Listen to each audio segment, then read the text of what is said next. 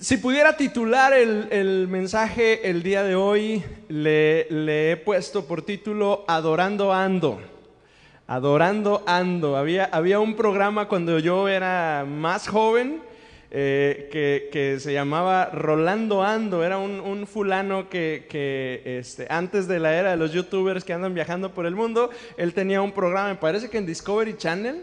No sé si era en Discovery. Pues era en un programa de estos este, caros de cable y el tipo este, eh, eh, publicaba o, compartía sus, viajes. Bueno, hoy lo he titulado Adorando Ando.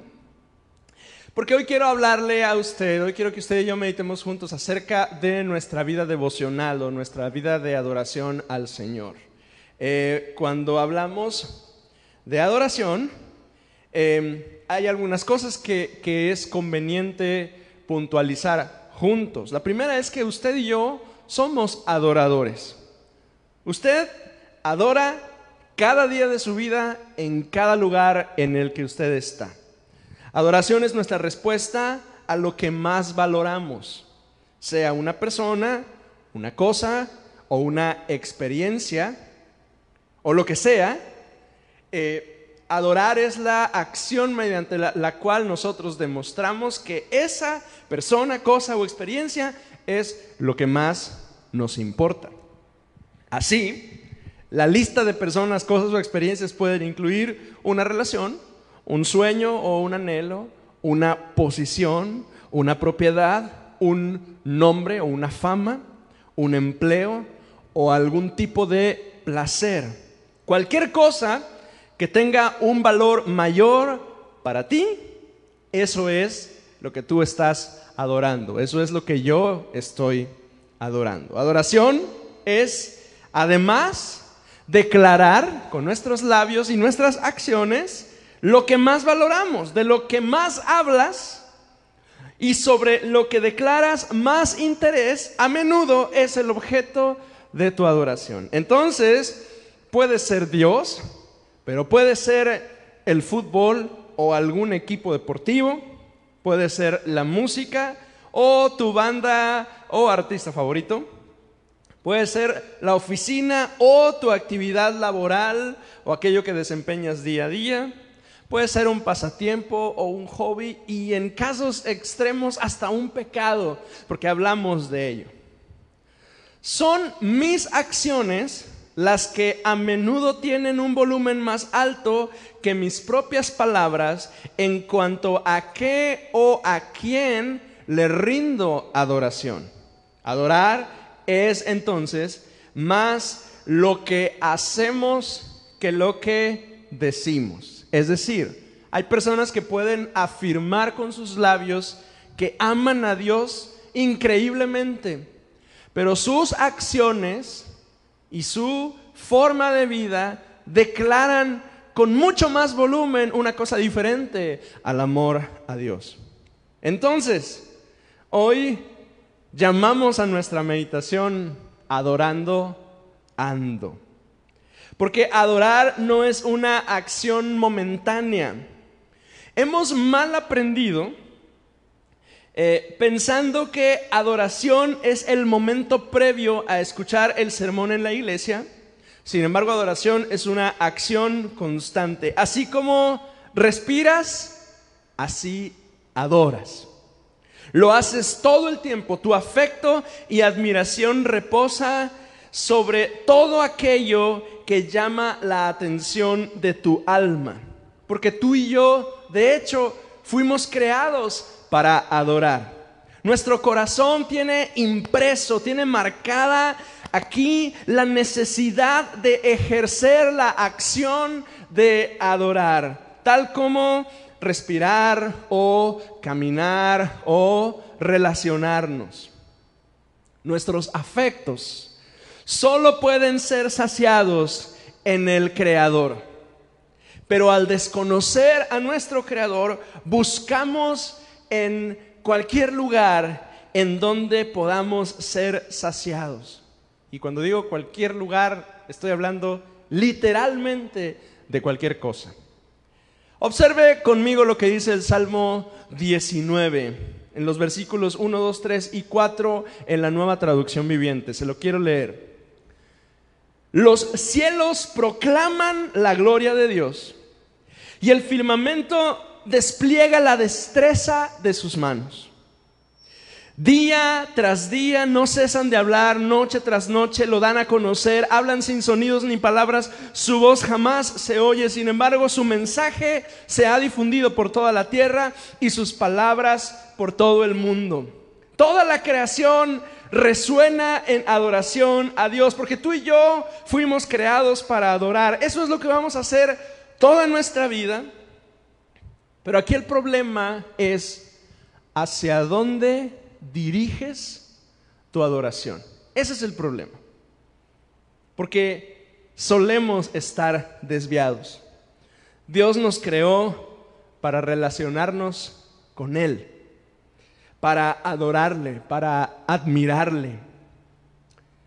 No sé si usted ha tenido la oportunidad alguna, en alguna ocasión de, estar en un concierto de una orquesta sinfónica.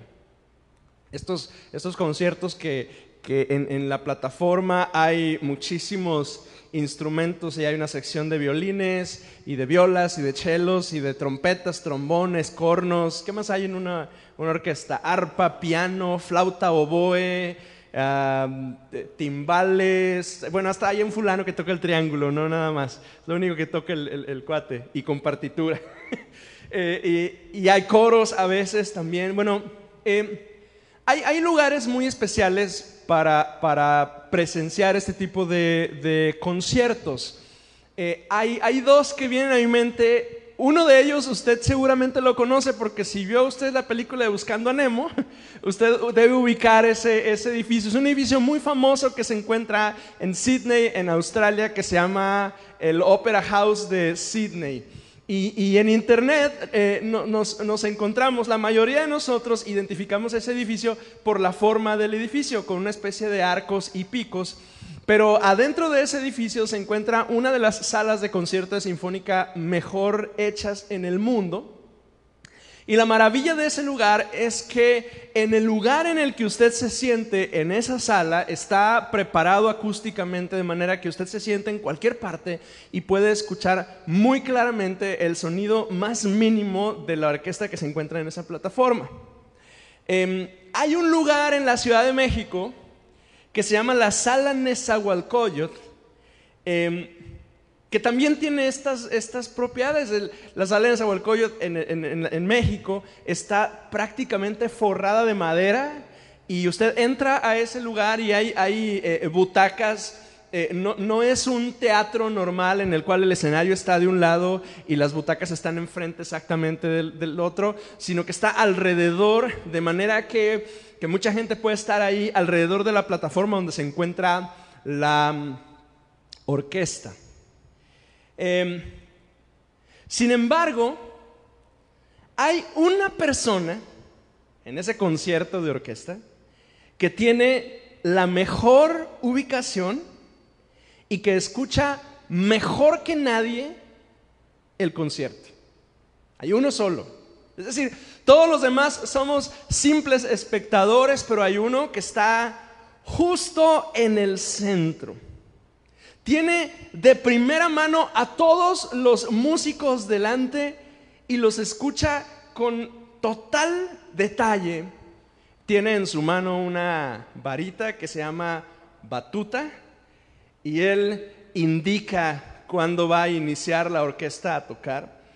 No hay persona que pueda escuchar mejor el concierto y además no hay persona que conozca con mayor detalle la ejecución de la música. Nadie escucha mejor que él y sin embargo el concierto no es para él. Es decir, él como el director de orquesta tiene la capacidad de identificar y escuchar mejor que ninguna otra persona y sin embargo el concierto no es para él. Él es una pieza más de un espectáculo que está dirigido a una audiencia en específico. Y más o menos de la misma forma, al hablar de adoración, Dios a usted y a mí nos ha colocado justo en medio de la mayor sinfonía jamás creada. Usted voltea hacia todas partes. Yo no sé si, si, cerca de su casa eh, por la mañana suenan pajaritos. En mi casa mi esposa dice que ella tiene su pajarito, porque llega todas las mañanas, es petirrojo creo, y llega todas las mañanas y se, y se, se para en, en, lo alto de un ciprés que está en la esquina de nuestra casa y empieza a cantar y cantar y cantar. Yo no sé si usted, quienes viven en Reynosa, ha tenido la oportunidad de pasar por em, Bodega Urrera, casi, casi llegando al, al, al este, Boulevard Las Fuentes, a eso de las 6 de la tarde más o menos, y, y llega usted y el cultazo. Porque, porque están los, los, pájaros que se, se paran ahí en esos árboles, están canta y canta y canta. Mire, usted y yo, Dios nos ha colocado justo en medio de una sinfonía. Usted voltea hacia arriba y se asombra. Por eso es que leímos el Salmo 19. Los cielos cuentan tu gloria. Y aunque no hay una voz como la nuestra que se escuche, no pueden detenerse en declarar las maravillas que tú haces, Dios.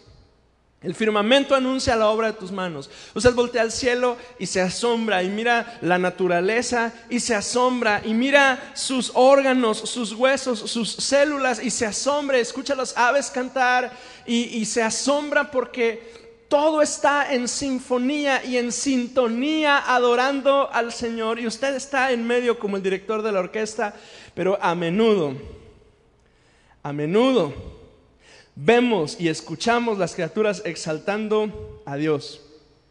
Y están ahí para dirigirnos hacia el Creador, pero nosotros les hemos puesto a todas esas cosas como el objeto de nuestra devoción. Estamos en medio del concierto, dirigidos a una audiencia, y en vez de apuntar los ojos al Creador, apuntamos los ojos hacia cualquiera de esas cosas. Y la historia de la humanidad nos lo demuestra. Porque desde tiempos inmemoriales el hombre ha hecho dioses del sol, de la luna, de la lluvia, de los árboles, de las estaciones, de las estrellas, de los animales. Y entonces adquirimos pequeños ídolos.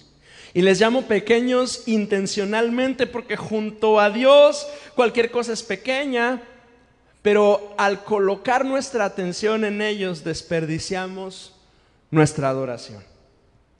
Desperdiciamos nuestra adoración con pequeños ídolos, muchos de ellos producto de nuestra imaginación, de nuestros sentimientos, pero también a veces de nuestras frustraciones y de nuestros deseos.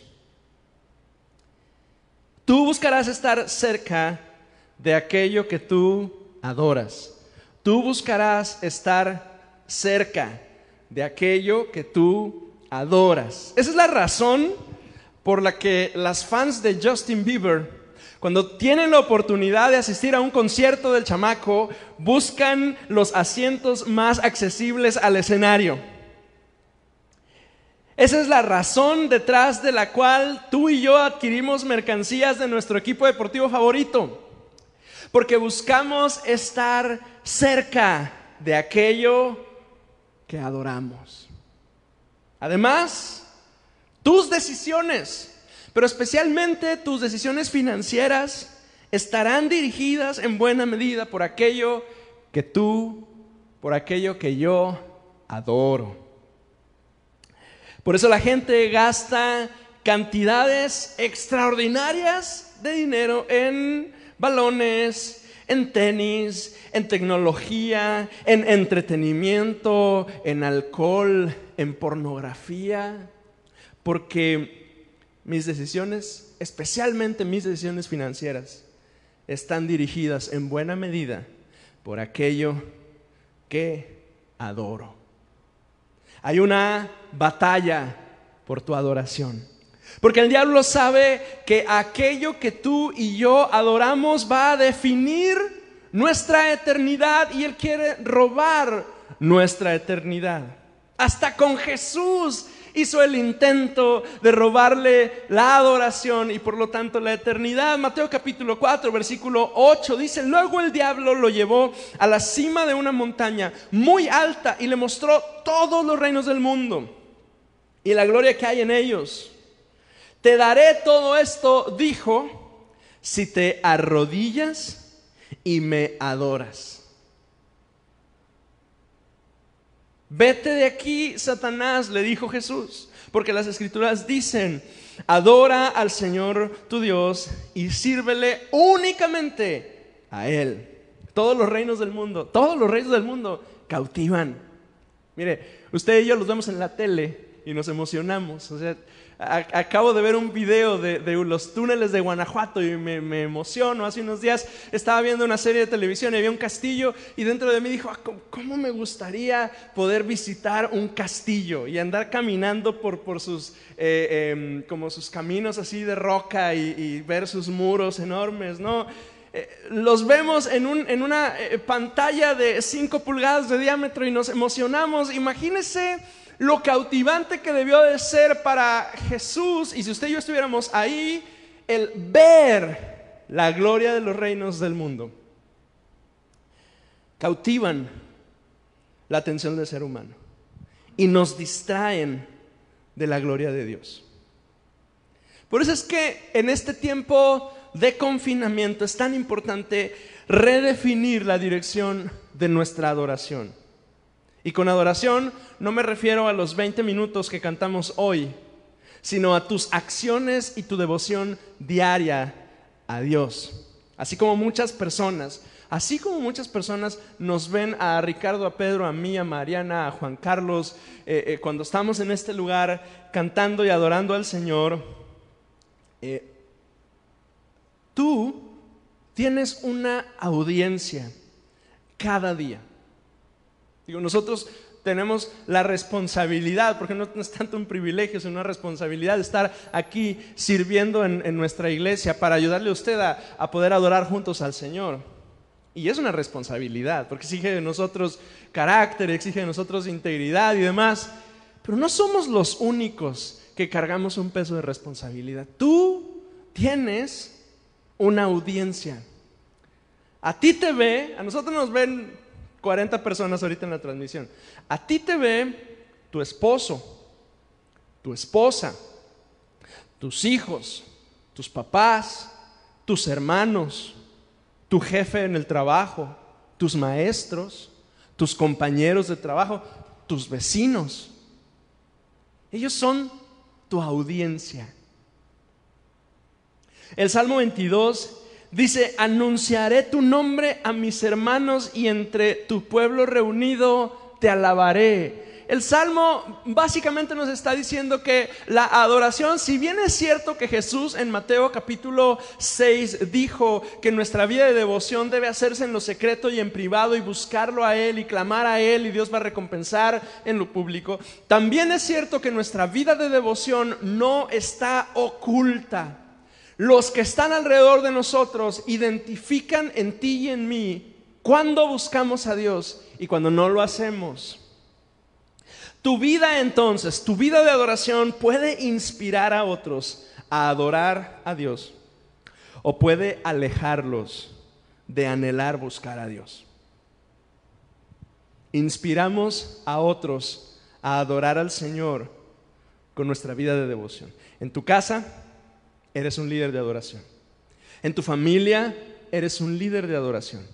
En tu trabajo eres un líder de adoración. Fíjate, no necesitas ni un micrófono ni una guitarra. No esperes que haya alguien que te motive a buscar a Dios. Tú sé quien motiva a los tuyos a buscar y a adorar al Señor. Sabes, de pronto y cuando, cuando tenemos la oportunidad de estar todos congregados en este lugar y alguien está dirigiéndonos en alabanza, a veces, perdón, a veces venimos y nos congregamos y somos medio apáticos porque, no sé, se quemaron los frijoles, este, planchaste tu camisa en la mañana y se quemó, o te despertaste muy pronto, qué sé yo. Y a veces quien está dirigiéndonos está animándonos. Por eso es que Pedro o Ricardo, yo mismo, levanta las manos, canta más fuerte. Estamos animándote, ¿no? Para, para responder en adoración. Pero llega un punto en el que yo necesito darme cuenta, y tú también, que no necesitamos que alguien nos motive a buscar a Dios, que somos nosotros quienes tenemos que hacerlo y motivar y empujar a los nuestros a buscar al Señor. Adoración es nuestra respuesta personal y colectiva a Dios, quien Él es y lo que ha hecho expresado en las cosas que decimos y en la manera en que vivimos. Adoración es un estilo de vida de devoción, no un momento de nuestras celebraciones. Porque lo peor que puede pasarnos en este tiempo de confinamiento es pensar, como no me congrego, como el templo está cerrado, entonces yo no puedo adorar a Dios. El, grave error que podemos llegar a cometer es pensar que como no nos encontramos en un ambiente de iglesia en el cual podemos cantar y, aplaudir y, y elevar nuestra voz al Señor, entonces no podemos adorar al Señor. Pero es que la adoración es un estilo de vida de devoción y no un momento de nuestras celebraciones. Adorar entonces es caminar en comunión con Dios. Por eso es que cuando hablamos de adoración, yo ando adorando. Es algo que yo hago cuando voy, cuando vengo, cuando compro, cuando subo, cuando salgo de casa y que regreso adoro al Señor en todo el tiempo. Yo quiero concluir con algunas preguntas para ti. En esta cuarentena que, con la ayuda de Dios está a punto de acabarse. En esta cuarentena, ¿estás adorando a Dios? En esta cuarentena que ya casi acaba, además, ¿estás inspirando a los tuyos a adorar a Dios? Al final de este tiempo de confinamiento cuando los semáforos rojos cambien de rojo a naranja y luego de naranja a, verde. ¿No hay amarillo intermedio? Aleluya, que ya cambien pronto, ¿verdad? Cuando, cuando los semáforos terminen de, de estar alertándonos que no podemos salir y demás, cuando termine este periodo de cuarentena, ¿tu familia estará más cerca o más lejos de Dios? ¿Cómo los estás ayudando a acercarse más a Dios? Porque de esta situación no podemos salir como entramos. Yo quiero animarte a que esta semana, cuando tú y yo nos saludemos por WhatsApp, porque usted sabe que le mando un montón de mensajes dándole lata con cosas y avisos esta semana, cuando nos veamos a través de alguna videollamada, o si es que nos llegamos a ver, porque algunos de nosotros nos, vamos a ver ya esta semana, yo pueda preguntarte, ¿cómo andas? Y tú me respondas, adorando ando. Inclina tu rostro conmigo, por favor, y oremos al Señor en este, en este día. Señor, tú eres fiel. Tu misericordia es para siempre con nosotros. No podemos, Señor, más que agradecerte porque eres bueno, muy bueno con nosotros. Porque a pesar de, las luchas que experimentamos, te sentimos cerca de nosotros, porque no nos abandonas. Estás tan cerca que extendemos la mano y podemos palpar tu presencia con nosotros. Ayúdanos, Señor, a inspirar a quienes están alrededor de nosotros a buscarte a adorarte, a honrarte. Enséñanos a caminar cada día con nuestros ojos puestos en ti y no en las circunstancias. Ayúdanos, Señor, a cada momento a ser fieles,